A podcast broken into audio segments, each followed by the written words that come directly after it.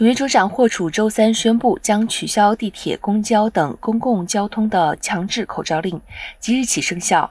新的标识将在整个公共系统交通中展示，让乘客知道戴口罩不再是强制性的，但依然鼓励戴口罩。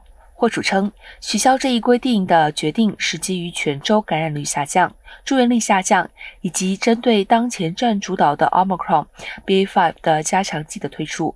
他本人也在周三的记者会上接种了更新版的加强剂。除了公共交通外，人们在收容所、成教机构和拘留中心等地也可以自主选择是否要佩戴口罩。